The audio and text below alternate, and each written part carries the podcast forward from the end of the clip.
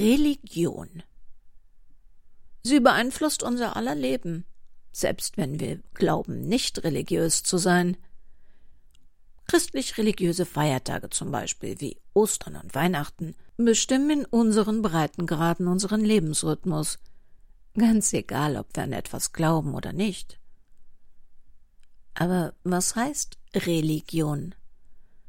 Laut Wikipedia kommt das Wort aus dem Lateinischen von religio, die gewissenhafte Berücksichtigung, Sorgfalt, zu Lateinisch relegere, bedenken, Acht geben.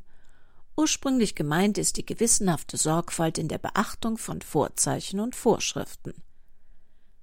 Dann ist Religion also nichts anderes als die sorgfältige Beachtung eines aufgestellten Regelwerks, doch wäre dieses Regelwerk von Gott aufgestellt, müssten dann nicht in allen Religionen die Regeln inhaltlich gleich sein? Vielleicht sind die Vorschriften doch nur von Menschen gemacht. Menschen mit den unterschiedlichsten Motiven. Willkommen in der Welt des Krimi-Kiosk und willkommen in der Welt von Henrietta Pazzo. Lamm fromm.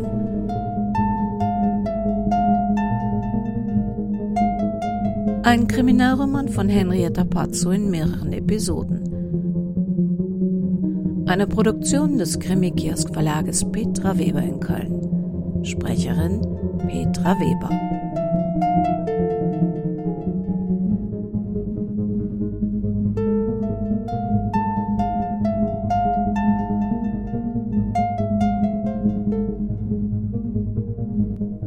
Hören Episode 2.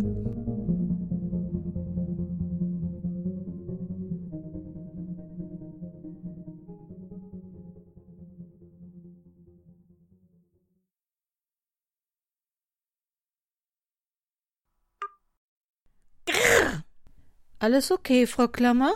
Ich vermisse die Zeiten, in denen man einen Hörer auf die Gabel werfen konnte. Das hatte etwas enorm Befreiendes. Ich dachte, Sie hätten mit Siebert telefoniert. Was hat Frank denn getan, dass Sie es so aufbringt? Er sucht nicht nach Maike. Aha. Und ähm, warum sollte er? Weil sie verschwunden ist. Aber er nimmt meine Vermisstenanzeige ja nicht an. Maike wird vermisst? Offensichtlich nur von mir. Sie ist gestern nicht zu unserer Kinoverabredung gekommen, hat weder abgesagt noch sich entschuldigt. Und? Sagen Sie selbst, das ist doch nicht Ihre Art. Ja, stimmt, das ist schon richtig, aber wie viele Stunden ist das jetzt her? Aber darauf kommt es doch gar nicht an. Ich würde Sie doch auch suchen, oder haben Sie da zeitliche Vorgaben, ab wann jemand gesucht werden darf? Doch nicht etwa diesen Fernsehquatsch mit 24 Stunden abwarten. Das gibt es in Deutschland nicht. Wenn man berechtigten Anlass hat zu glauben, dass jemand vermisst wird, kann man ihn suchen lassen, bei Kindern sowieso. Und ich habe berechtigten Anlass. Was sagt Siebert denn, wieso die Polizei sich nicht zuständig fühlt? Es sei Maikes gutes Recht, auch mal eine Freundin zu versetzen, ohne gleich von der Polizei gesucht zu werden. Und seinem Kenntnisstand nach hätten Frauen auch öfter mal Dissonanzen, die sie mit etwas Distanz von der Freundin wieder bereinigen könnten. Außerdem sei es ihr gutes Recht, Anrufe wegzudrücken oder das Handy abzuschalten, wenn sie keine Lust auf Diskussionen hätte. Dafür setze man keinen Polizeiapparat in Bewegung. Es gäbe außerdem durchaus noch Gegenden in Deutschland mit Funklöchern. So eine Unverschämtheit, als ob es hier um einen Zickenkrieg oder ein Kindergartenspiel ginge. Und Maike geht ohne WLAN nicht mal aufs Klo. Er will also gar nichts unternehmen. Wenn Maike sich weiterhin nicht meldet, geht er Montagmorgen mit einem Kollegen vom Vermisstendezernat zu der Versicherung, wo sie seit Januar arbeitet und erkundigt sich, ob sie vielleicht beruflich unterwegs ist. Also, das klingt jetzt nicht so unvernünftig. Hat er noch was gesagt, das sie verärgert hat? Er meinte, es wäre kein gutes Zeichen, dass ich Samstagnachmittag aus der Kanzlei anrufe, was er wohl am Display erkannt hat. Es wäre vielleicht ratsam, weniger zu arbeiten und stattdessen mehr soziale Kontakte zu pflegen und sich bei der Freizeitgestaltung nicht nur auf eine Freundin zu konzentrieren. Das hat Frank gesagt? Nicht mit diesen Worten, aber inhaltlich kam es so rüber. Als ob Siebert meine sozialen Kontakte kennen würde.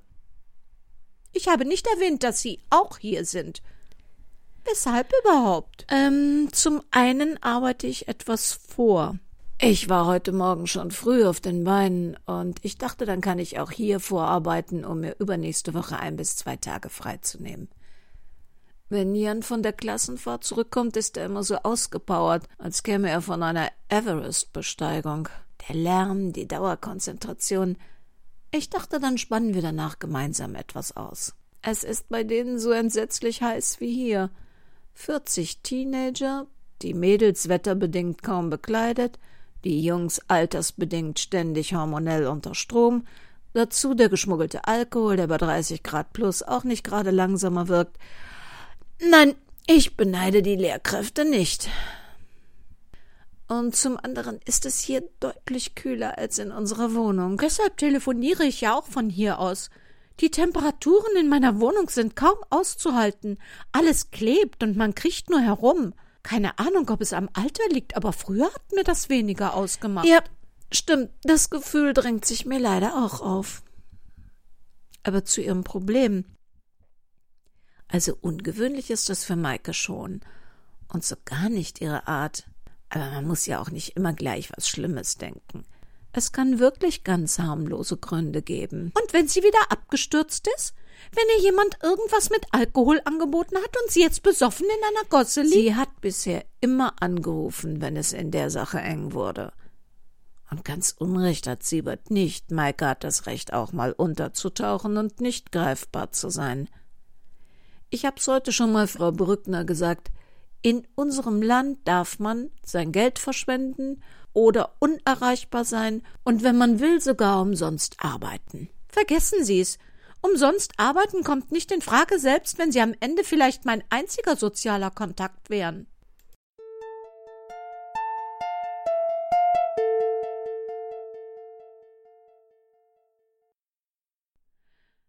Zu jeder Zeit dien ich Gott treu bereit in aller Lauterkeit bis in die Ewigkeit. Erinnerst du dich, Maike? Das war unser Lieblingslied. Damals im alten Liederbuch. Was war das noch für eine Nummer? 70, 77? Ewigkeit. Das war ja bei dir nicht sehr lang. Und? Bist du jetzt glücklich in deinem jämmerlichen bisschen Leben? Danach kommt für dich nichts mehr. Du hast dich für das kurzfristige Glück entschieden, keine weise Entscheidung, wenn du mich fragst. Maike erinnerte sich sehr gut, nicht nur an das Lied. Sie hatte sich sogar erwischt, es eines Tages völlig unvermittelt unter der Dusche geschmettert zu haben und war zutiefst erschrocken. Die Melodie war schön. Ja, es war ihr Lieblingslied gewesen. Verschwanden diese Töne und Texte nie mehr aus ihrem Gehirn? Blieben die wirklich bis zu ihrem womöglich nahen Ende? Nach dem heutigen Tag mit Sicherheit. Ach, du weißt, dass ich dir nichts tun werde. Du hast selbst den Tod gewählt, schon vor langer Zeit. Du kannst deine Taten immer noch bereuen. So kommst du vielleicht zumindest mit Gott ins Reine. Aber wenn du das wolltest, hättest du es ja schon längst getan. Ich werde jetzt das Klebeband von deinem Mund abziehen, damit du etwas essen kannst. Du kannst schreien, so viel du willst, hier hört dich keiner. Das Schwimmbad soll abgerissen werden.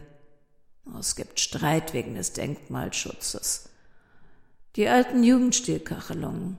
Na, das kann dauern.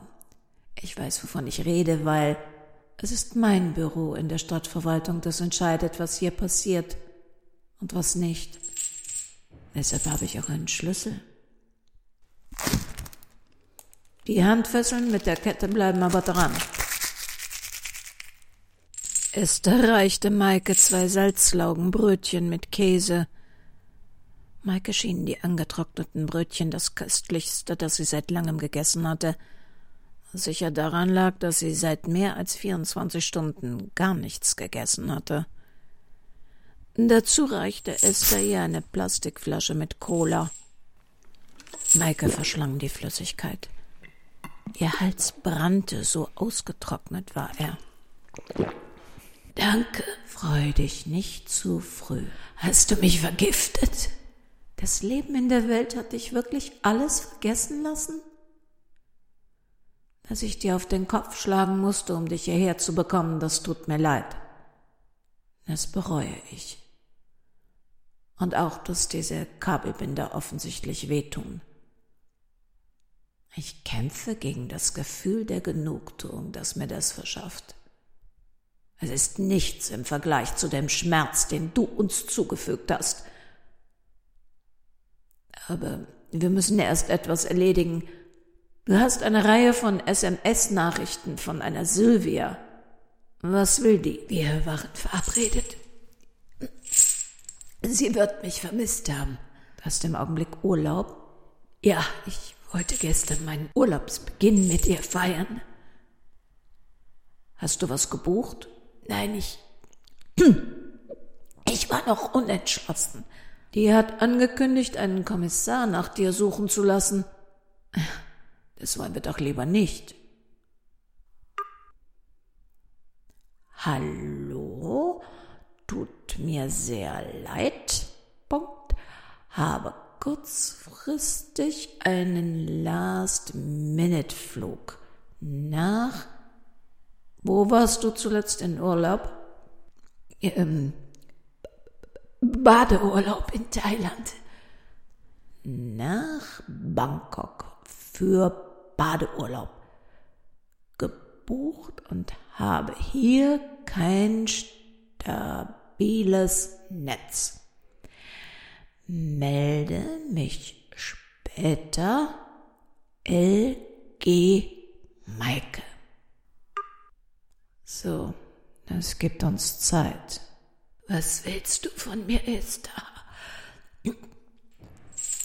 Warum hältst du mich hier fest? Du hast unser Leben mit deiner Lüge zerstört. Du hast meine Familie in den Dreck gezogen. Und ich will, dass du das zugibst und dass du mir sagst, warum. Ich habe nicht gelogen. Ah, nicht mal jetzt gibst du es zu. Nicht mal jetzt. Glaubst du etwa selbst schon dran? Okay. Das war's. Vielleicht fällt dir morgen dazu mehr ein.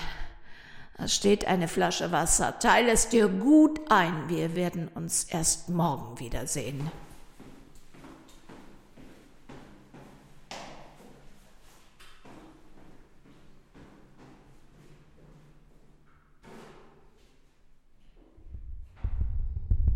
Ein halber Liter Wasser für 24 Stunden die Salzlaugenbrötchen, die Cola.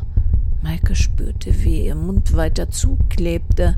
Das konnte Esther doch nicht tun.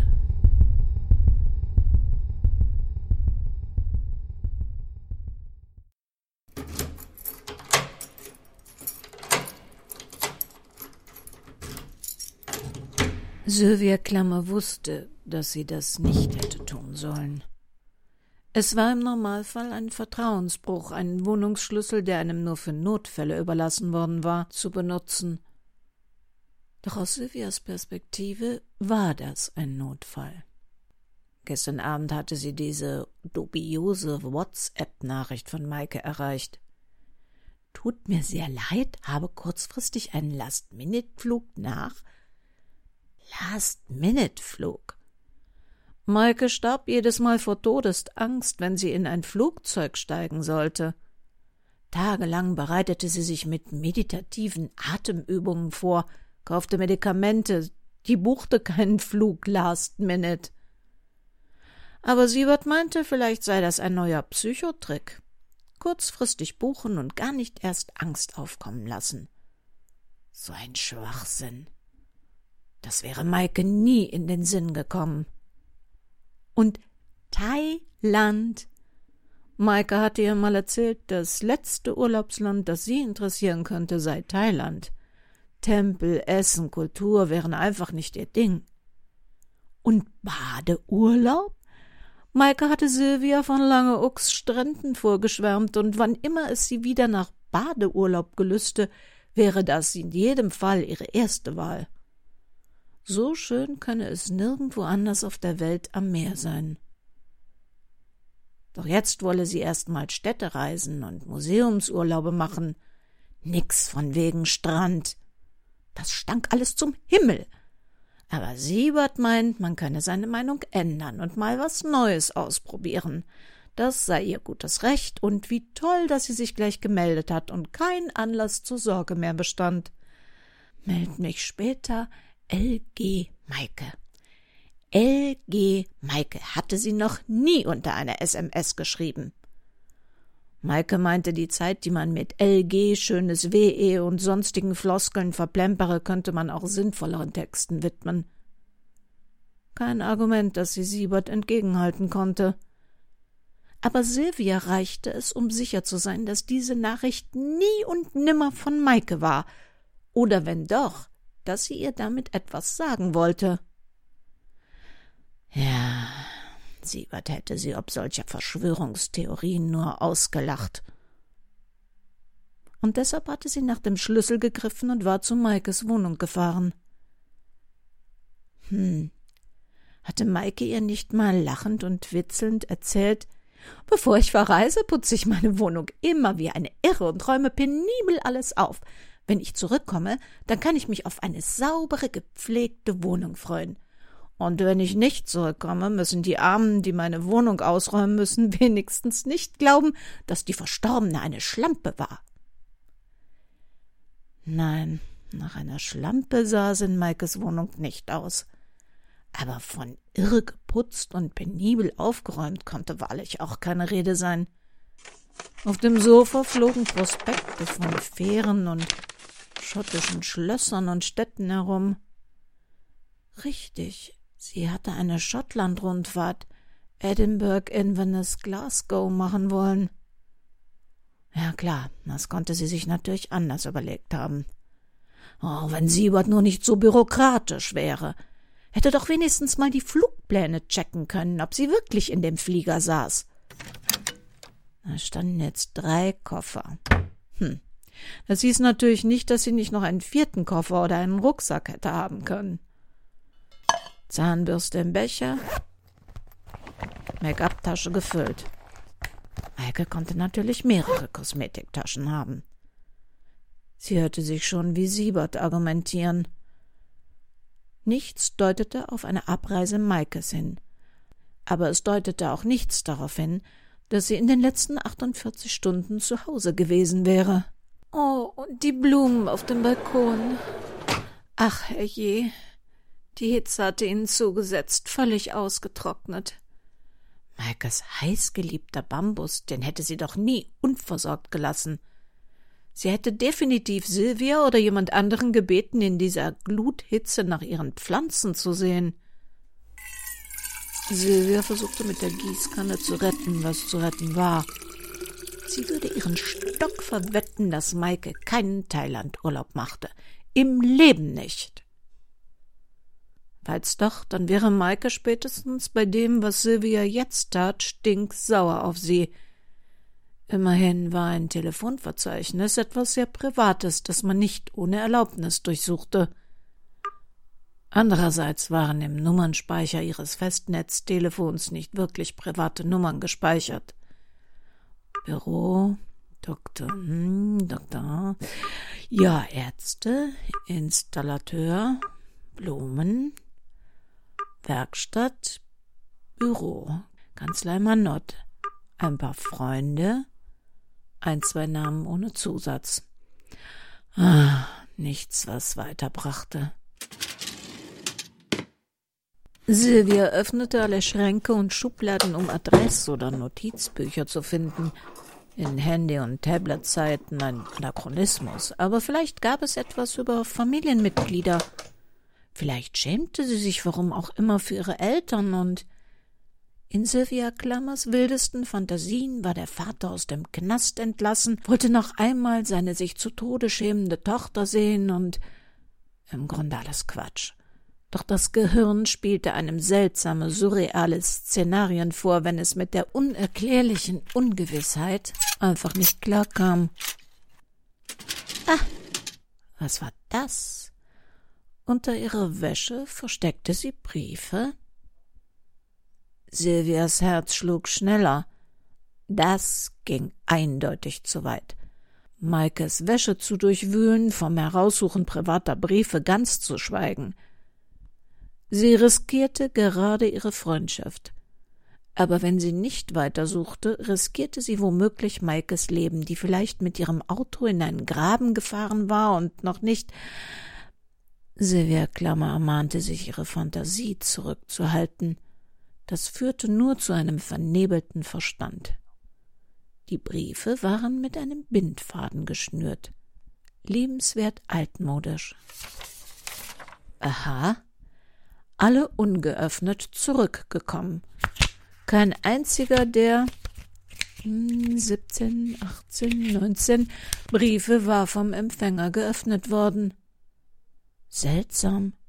Fast zwei Jahre lang hatte Maike Briefe an eine Naomi Sänger geschrieben. Zwei Jahre lang waren die Briefe mit Annahme verweigert zurückgekommen. Von 1988 bis 1990, wenn die Poststempel stimmten. Und ein Foto zwischen den Briefen. Maike als junges Mädchen. Wie lustig. Sieh an, sie kam aus einer großen Familie, wie die Rückseite verrät. Juli 1987. Mama, Oma, Papa, Tante Lea, Naomi und ich am Bahnhof. Abfahrt zum Bezirkskongress nach Dortmund. Von Opa geknipst. Hm. Das Foto war schon leicht ausgeblichen, doch die Menschen, Maikes Familie, sahen sehr glücklich aus. Sie trugen auffällige kleine gelbe Schildchen an der Kleidung. Was stand da drauf? Vertraue auf. Nee, das war nicht zu lesen, zu unscharf. Aber diese Naomi sah Maike schon sehr ähnlich. Mit Sicherheit ihre Schwester. Hieß Maike Sänger mit Mädchennamen? Da war doch irgendwo ein altes Familienstammbuch gewesen. Ha, Tatsache. Maike Reinhardt, geborene Sänger. Ob sie zu ihrer Familie gefahren war? Nach Hause? ob sie persönlich schaffen wollte, was 19 Briefe in den 80er Jahren nicht schafften? Naja, eher unwahrscheinlich. Aber wo sollte Sylvia mit ihrer Suche nach Maike beginnen? Ganz offensichtlich wusste sie so gut wie nichts von Maike.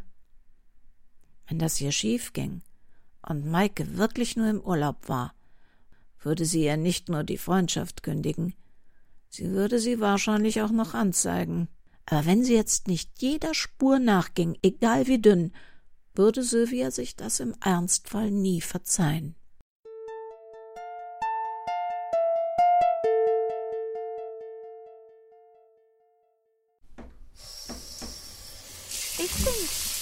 Muss unverhofft eine Sache erledigen und brauche morgen einen Tag Urlaub. Ähm, das lässt sich leider nicht verschieben. Nur, dass Sie Bescheid wissen. Ich hätte es auch gewünscht, aber ich weiß ja, dass Sie Ihr Handy meistens abstellen. Also dann, bis übermorgen. War da was? Telefon? Nein, doch nicht. Mit Jan hatte Barbara gerade schon gesprochen. Der stand heute total unter Adrenalin. Zwei Schülerinnen, zu wenig gegessen, zu wenig getrunken und dann bei 34 Grad natürlich umgekippt. Der Notarzt hat sie schon versorgt. Die Eltern waren verständigt, nichts Tragisches, aber es kostete immer wieder Nerven. Er hatte angekündigt, ab jetzt nur noch im Notfall anzurufen, weil er keinen aus der Truppe mehr auch nur für eine Sekunde unbeobachtet lassen wollte. Ah, bei diesen Temperaturen hätte man Stunden unter dem kalten Wasser verbringen können. Was war das? Das fühlte sich komisch an. Sabine, kann ich morgen ohne Termin kurzfristig in der Praxis bei dir vorbeikommen? Ähm, ich bin morgen in der Klinik. Es trifft sich ganz gut. Ein Knoten, stimmt's? Ja. Ich kenne Anrufe wie diesen nur zu gut. Okay, komm um 8 Uhr in die Klinik, bring aber Zeit mit. Ich versuche dich dann dazwischen zu schieben. Ich kann dort auch, falls nötig, Mammographie und Biopsie gleich mitmachen. Hey, und mach dich jetzt nicht verrückt. Du warst regelmäßig zur Vorsorge. Ich weiß, das ist schwer. Aber du kannst noch grübeln, wenn es was zu grübeln gibt. Es kann alles Mögliche sein. Barbara hörte die Worte, aber das schwarze, fünfbuchstabige Wort nahm unaufhörlich Besitz von ihren Gedanken und ließ sich doch nicht aussprechen.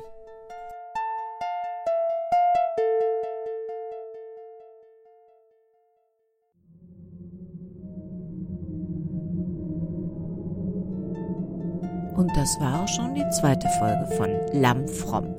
Wenn Sie weitere Krimis von Henrietta Pazzo am Stück hören möchten, die gibt's bei uns im Shop auf www.krimikiosk.de, genauso wie unsere Kaffeekasse oder das Impressum zu dieser Sendung. Wir freuen uns auf die nächste Woche. Aber passen Sie gut auf sich auf.